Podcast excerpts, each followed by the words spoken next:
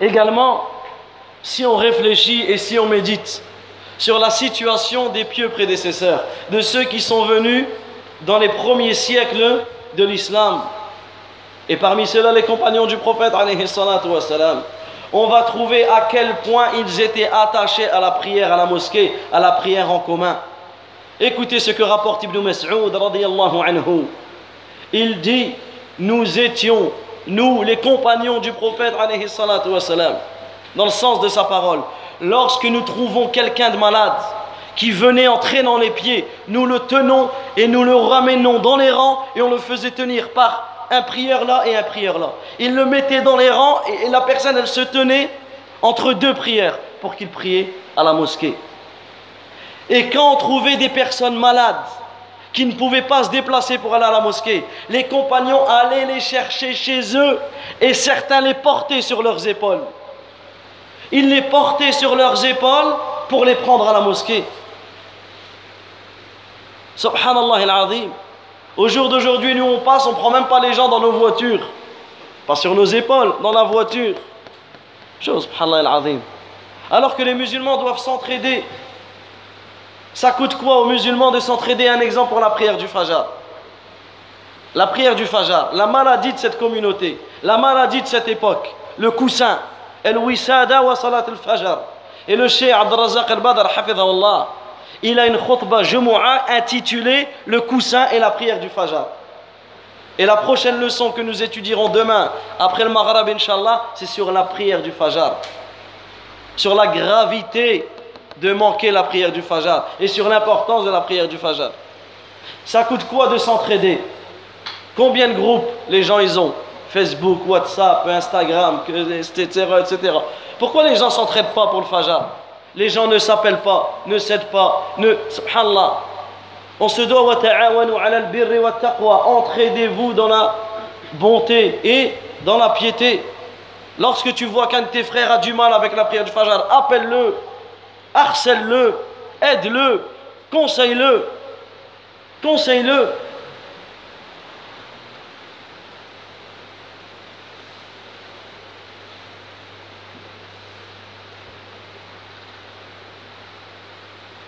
On voit bien à quel point les compagnons du prophète avaient dans leur cœur la place et l'importance de cette prière.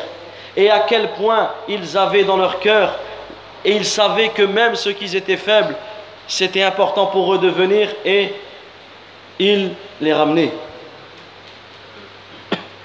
Et il y a énormément de, d'exemples à citer par rapport à des personnes qui étaient très âgées, des personnes très faibles, mais qui ont fait énormément d'efforts pour venir, pour venir à la mosquée. Et il y a énormément d'exemples, que ce soit durant tous les siècles jusqu'à notre époque des gens aveugles, des gens sourds, des gens handicapés, des gens, des gens qui viennent à la mosquée, qui prient à la mosquée, qui font des efforts pour venir à la mosquée, etc. Il y a énormément d'histoires qui vont dans, dans ce sens. Le but, le, la finalité, la conclusion de cela, c'est quoi? C'est que tout cela revient au cœur.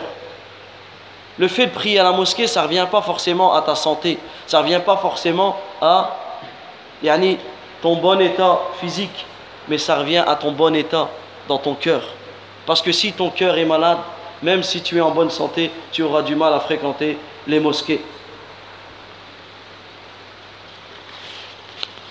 Également, écoutez ce que disait Saïd ibn al-Musayyib, rahimahullah ta'ala. Écoutez, il disait Ma fatatni salatul jama'a منذ أربعين سنة Saïd ibn al-Musayyib, rahimahullah, parmi nos pieux prédécesseurs, qu'est-ce qu'il disait? Je n'ai pas manqué une prière en commun depuis 40 ans. Depuis 40 ans, il n'a pas manqué une seule prière à la mosquée.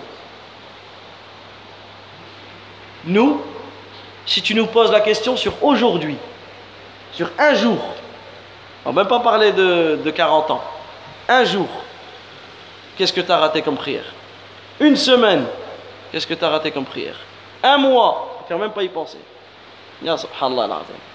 L'importance de se remémorer, de se remettre en question et de s'accrocher aux prières en commun à la mosquée.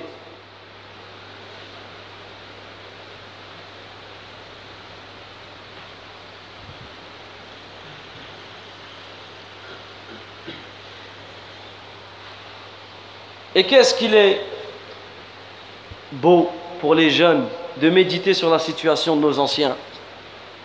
Des pères de famille faibles qui viennent à pied, qui viennent en vélo, certains en chaise roulante, des pères de famille qui sont malades, qui sont faibles, mais Wallah, qui sont, c'est nous les faibles. Quand tu regardes la, la réalité des choses, tu les vois âgés, petits, souriants, et tu vois le bonheur qu'il y a dans leurs yeux de venir à la prière. Ça, c'est ça pour nous les jeunes, Wallah, c'est une exhortation. Chaque ancien que l'on voit à la mosquée, c'est une exhortation pour nous. Et quand on regarde d'une manière générale, d'une manière générale, même que l'Alhamdulillah, Alhamdulillah, et ça, ça fait partie des grands dons qu'Allah Azzawajal nous a octroyés. C'est que nous arrivons dans des périodes où il y a beaucoup de jeunes dans les mosquées. Mais depuis encore quelques années, les mosquées étaient fréquentées par les personnes âgées. Et quand même un jeune venait dans la mosquée, c'était Gharib, qu'est-ce qu'il fait ici? Alhamdulillah, les mentalités ont changé. Et au jour d'aujourd'hui, regardez, on peut voir dans la mosquée, on a de tout. Des anciens, des jeunes. Ça, ça fait partie des grands, des grands fadls, des grands bienfaits qu'Allah nous a donnés. Mais nous, les jeunes, on se doit de prendre conscience de cela. Parce que combien parmi les jeunes, combien parmi les jeunes sont handicapés, mais dans le khair? Ils ne sont pas handicapés physiquement, mais ils sont handicapés dans le bien. Ils sont privés du bien parce qu'ils sont insouciants quant à cela.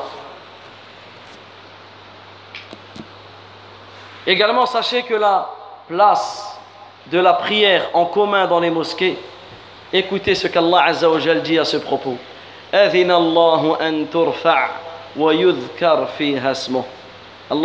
il dit dans des maisons qu'Allah a permis qu'on élève et où son nom est invoqué. C'est-à-dire que les gens de la foi trouvent dans les maisons d'Allah Azza wa la réjouissance de leurs yeux le réconfort de leurs âmes, la joie de leur cœur l'atmosphère de leur poitrine, leurs pensées secrètes, leur repos, leur grand bonheur se trouve dans la mosquée. Voilà les gens de la foi.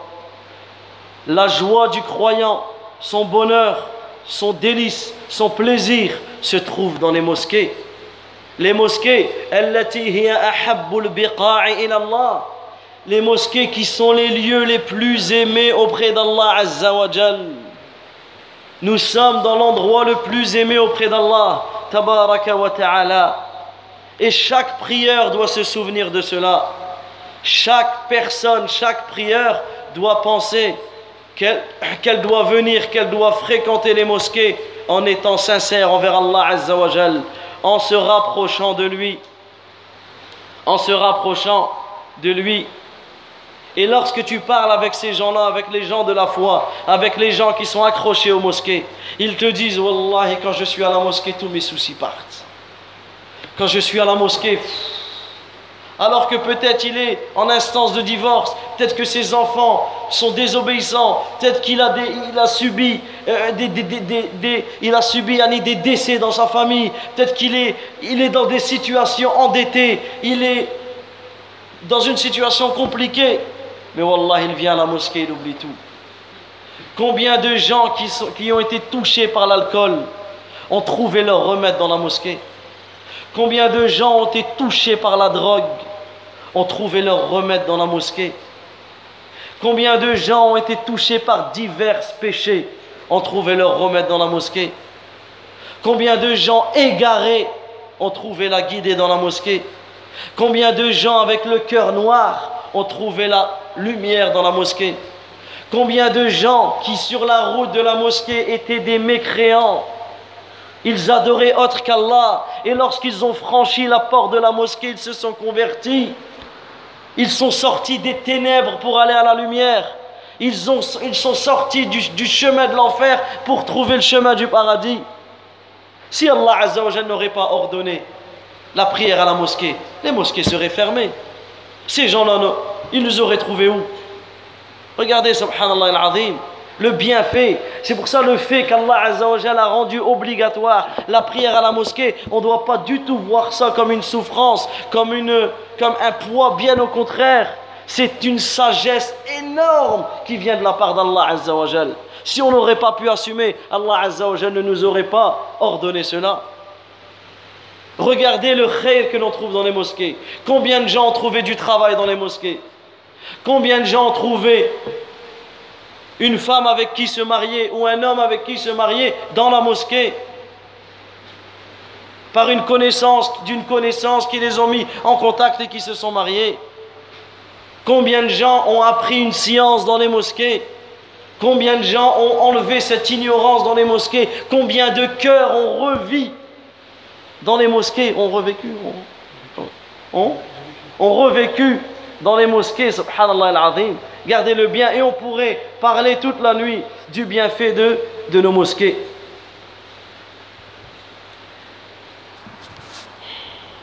L'Aïcha, c'est à quelle heure?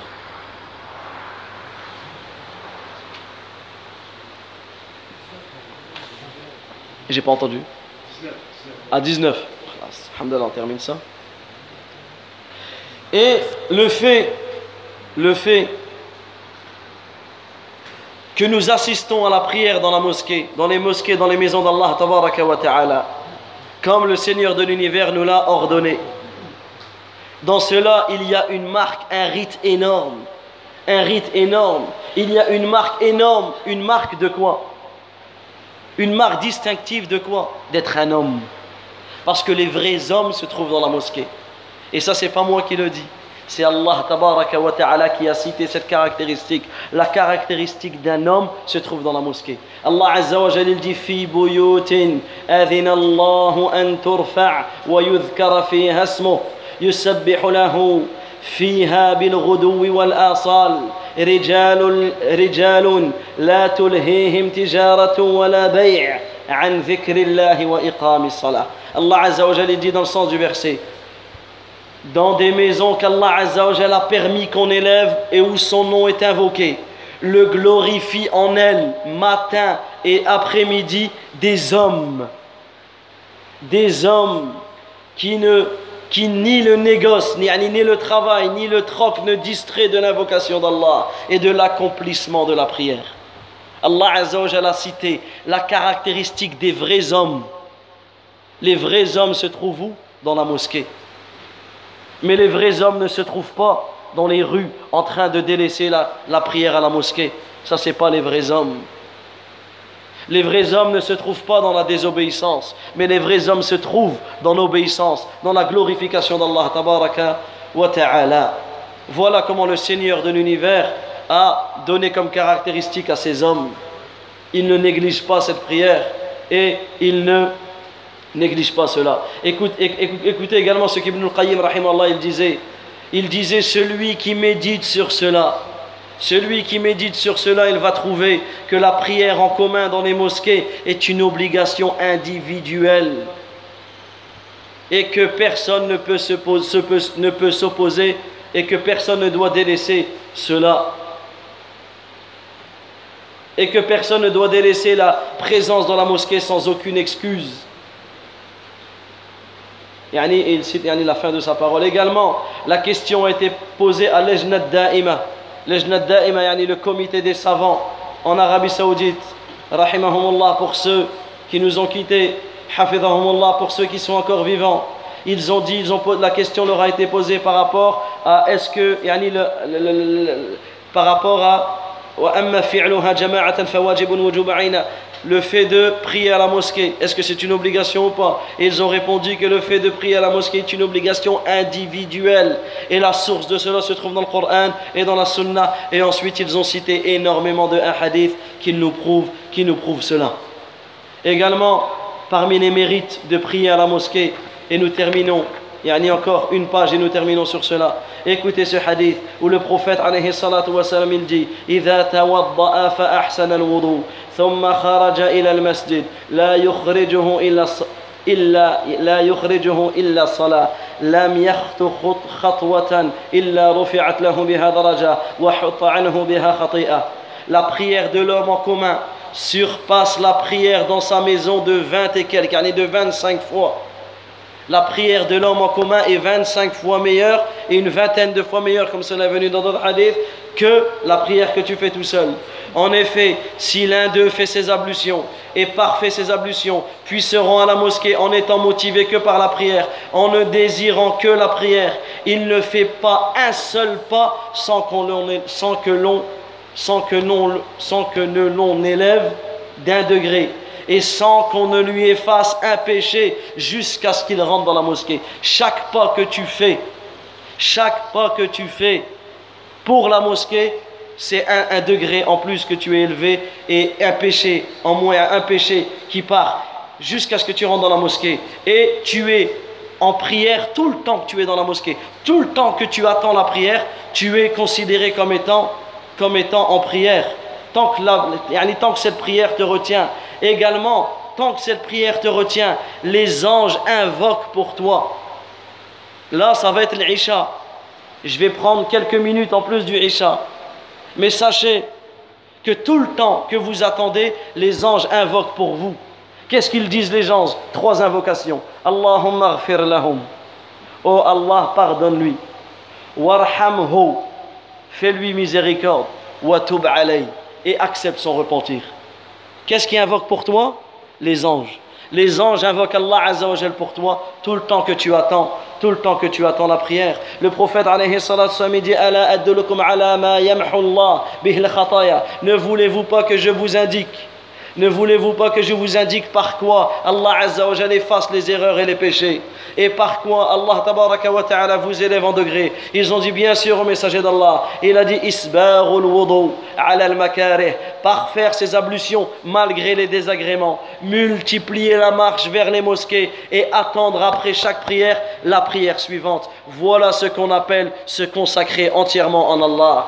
Écoutez ce hadith Man rada ila al-masjid أو راح أعد الله له في الجنة نزلا كلما غدا أو راح le, le prophète il dit dans un hadith authentique celui qui se rend à la mosquée le matin ou le soir Allah Azza wa lui prépare une demeure, un festin dans le paradis chaque fois qu'il s'y rend le matin et le soir à chaque fois que tu te rends à la mosquée tu gagnes une demeure et un festin au paradis et sachez, chers serviteurs d'Allah que Shaitan, Shaitan, son seul but, c'est que tu ailles en enfer.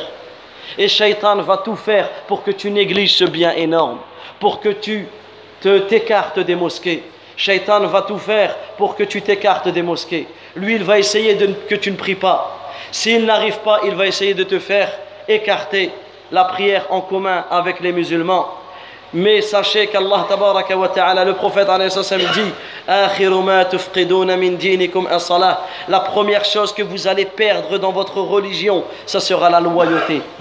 La première chose que vous allez perdre de cette religion, ça va être la loyauté. Et la dernière chose que vous allez perdre, ce sera la prière.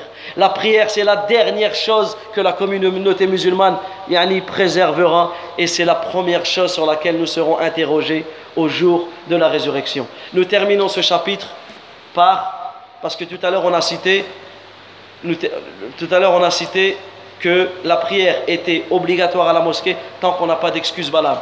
Ici, on se dit, mais c'est quoi les excuses valables pour ne pas venir à la mosquée? Nous allons en citer cinq que Cheikh Ibn Baz, rahimahullah ta'ala, a cité. Parmi les excuses qu'il a citées, il y a la maladie, une maladie qui t'empêche de sortir. Cette personne-là, elle est excusée de de ne pas venir à la mosquée. Parmi les excuses, il y a la peur. Une peur, elle est située dans une période de trouble, une période de guerre, et que tu as peur pour ta vie lorsque tu sors de, de, de, de chez toi. Dans ce cas-là, tu es excusé. Si tu crains pour ta vie. Également, le fait que la personne, et ça c'est un point important, sachez qu'il est interdit de prier si tu dois aller aux toilettes. Si yani, le, que ce soit l'urine ou les selles l'emportent. Tu n'as pas le droit de prier comme cela. Donc si Bien sûr, tu prends tes précautions. Mais si quand tu sors, c'est près de la mosquée, tu as cette envie d'aller, tu te dois d'aller aux toilettes d'abord, ensuite de venir, de, venir prier. Même si le fait que tu vas aux toilettes et que tu fais tes ablutions te fait rater la jama'a. Dans ce cas-là, tu es obligé d'aller et tu n'as pas le droit de prier dans cet état. Parce qu'automatiquement, ton cœur ne sera pas attaché à la prière. Également, lorsque le repas est présent, lorsque le repas est présent, le repas est servi, tu es chez un invité ou le repas est servi et c'est l'heure de la prière, tu te dois d'honorer le repas et ensuite de venir à la jama'a et vraiment dans le cas où la personne est éloignée, est éloignée des mosquées. Voilà pour ce cours. Nous allons prier l'Isha et après l'Isha, pour ceux qui le souhaitent, on va rester parce que l'éclipse, elle a été annoncée comme étant l'éclipse la plus longue du siècle, c'est-à-dire qu'elle dure encore à peu près, elle dure encore, c'est-à-dire qu'il y a encore possibilité de la voir. Ne désespérons pas. Donc après l'Isha, on refait un autre cours on va profiter pour faire un autre cours, toujours sur la valeur et l'immensité de la prière. En attendant, si, alhamdulillah, on a la possibilité de l'avoir, la prière de l'éclipse se fera. Si on a, pas la, on a la possibilité, au moins on aura fait les causes. Subhanakallahumma wa bihamdik. Ashhadu an la ilaha illa ant. Astaghfiruka wa atubu ilayk. وآخر دعوانا أن الحمد لله رب العالمين وصلى الله وسلم على نبينا محمد وعلى آله وصحبه أجمعين.